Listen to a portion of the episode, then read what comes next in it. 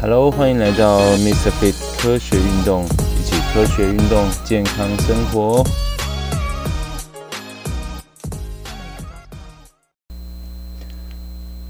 各位听众，大家好，我是 Ken。在接下来两集呢，我想来跟大家聊一聊健身行业的寒冬，以及国外曾经发生过的状况。那也让国内的健身业者、从业人员可以知道一下，或是看看别人是怎么做的。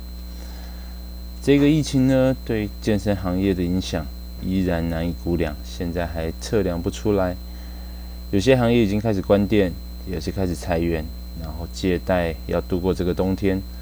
中小型健身房可能很难熬过这个看不到尽头的疫情。但对于现金储备充裕的健身房来说，可能过完这个疫情之后，即将迎来整个运动产业或是大健康行业的春天。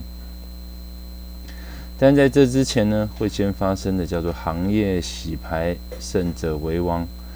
虽然目前还没有办法统计这个疫情之后健身房的倒闭率，但是可以预见的呢，是洗牌。用洗牌来形容这个国内的健身行业的冲击，并不为过。大家可能不太清楚，在疫情进入三级之后，健身房行业是连开门都不可以开门啊，它没有接受群聚的限制啊，比如说，呃，一般公司还可以上班，一般室内五人还可以聚集。我即使我是小工作室的私人教练，我要在五人以下进行训练。也是不被允许的，所以它受到的冲击是所有行业里头可以说最大的。那以往呢，健身这个行业的问题最为突出的就是销售导向，还有教练专业的水平问题。那会在这一轮的洗牌中间充分暴露出来，也就是会员的人数啊，以及教练。不适任教练都会在这个行业里头，在这个阶段被曝露的一览无遗。而且呢，第二个部分呢，就是健身行业正在错失一年中最关键的资金回收季度啊，就是这个季节呢，这一季啊是很重要的新开的这个呃健身房，它要回收资金最重要的一个季度。那从五月开始。哦，可能会是严重的这个基本上没有收入的一个状态。那没有收入呢，就意味着所有的投资会付诸流水。所以在这个寒冬中间倒下的健身房呢，现金流毫无疑问是第一个原因。而能够撑过这段时间的健身房，面临的竞争压力将会更小，行业会加速洗牌。胜者为王啊，就是剩下的胜，胜者为王。第二个呢，就是这个疫情在客观上面会加速健康生活方式的浪潮。大家还记得去年呃，这个有个户外运动的大热潮吗？哦，那就是在疫情发生之后，所有人对于自己的健康会更加的重视。那国外的产业研究也报告重大的。公共卫生健康事件的发生，会带来大量的产业改变，包括饮食结构的调整、运动的训练、保健养生等等行业。健身房是健康生活方式中线下服务业最典型的代表。虽然短期的行业冲击是无法避免的，甚至它已经正在发生了，但是从长期来看，疫情过后的台湾健身产业。预计将迎来一波市场红利。那在疫情重压之下的健身产业呢？这个目前为止哦，这个全国的疫情的发展跟趋势哦还不甚明朗。而且呢，可以看到的哦，就是除了健身房很多关门，然后教练可能转业，那受此影响。另外还有这个线下的培训行业哦，就是教练培训教练的这个线下培训，以及行业的展会都因此而延期或是取消哦。所以呢，这个加上新开的健身房也终止计划哦，就是比如说我预计要开一个健身房，遇到这个疫情，我可能就会先停止。所以行业的器材、周边服务等上游服务业也会处在业务的停滞期啊，也就是他们的业务呢，基本上全部都中断了。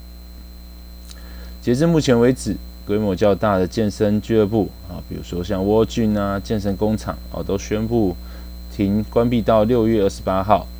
那后续的决定呢，将依照疫情指挥中心发布的这个管制状态来决定。但是以目前的情况来看，即使疫情在六月底左右有所好转，但是健身房业务依然不可能有快速的恢复。受到这个影响呢，教练跟销售人员的收入将大幅的减少，人员的去留会是这些企业面临的首要难题。我到底该留还不该留，就变成企业管理人员管理层的一个很大的问题。比如说教练的基本收入，你即使能够发出基本收入，他的业绩奖金、他的课时费收入也很难以这个支付出来啊，所以他将面临人员流动的问题。其次，也是很国内很大的一个成本，叫做房租的成本。啊，就算是房东呢愿意减租。愿意支撑你度过寒冬，但是几百家门店的这个房租开支哦，对于现金流是不小的考验。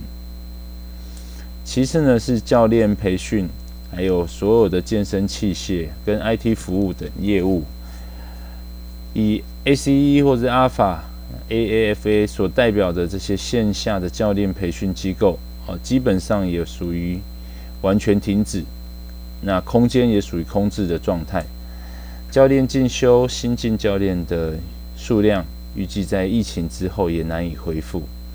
原定的展店、新开健身房的减少，也会直接导致健身器械这些业务的减少。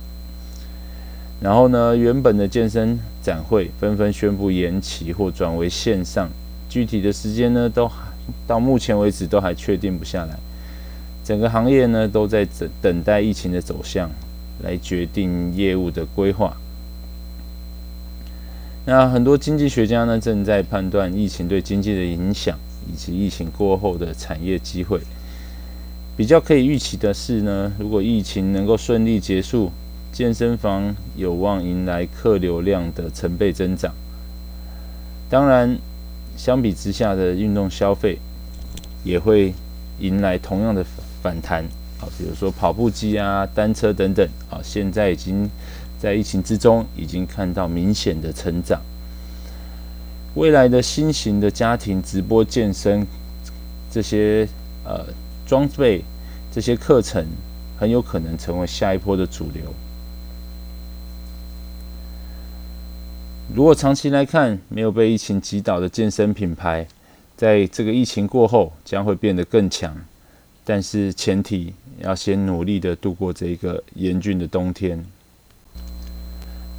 跨过冬天，考验的是健身企业的应对之策。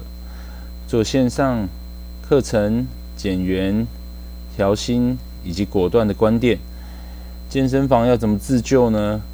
这个问题才刚刚开始。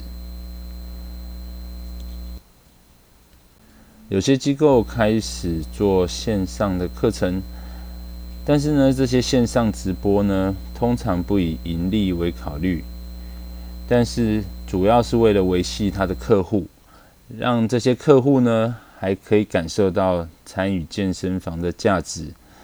线上课程无法取代线下，但是是线下课程的一个补充。那服务直播服务呢，如果可以常态化。或许这个时候是所有教练累积经验的一个好时机。健身行业的关店和裁员讯息现在还没有明确的统计，但是毫无疑问，对于很多规模不大、中小型的健身房或健身工作室、私人教练，艰难的时刻可能刚刚开始。继续投入门市，还是果断的关门？尽快的止损是一个不小的考验，对大多数人来说，都很难以做到。接下来的两个季度，开新开的店面势必会大减。那对于今年刚刚开的健身房来讲，啊，接下来到底怎么做，也是一个大的难题。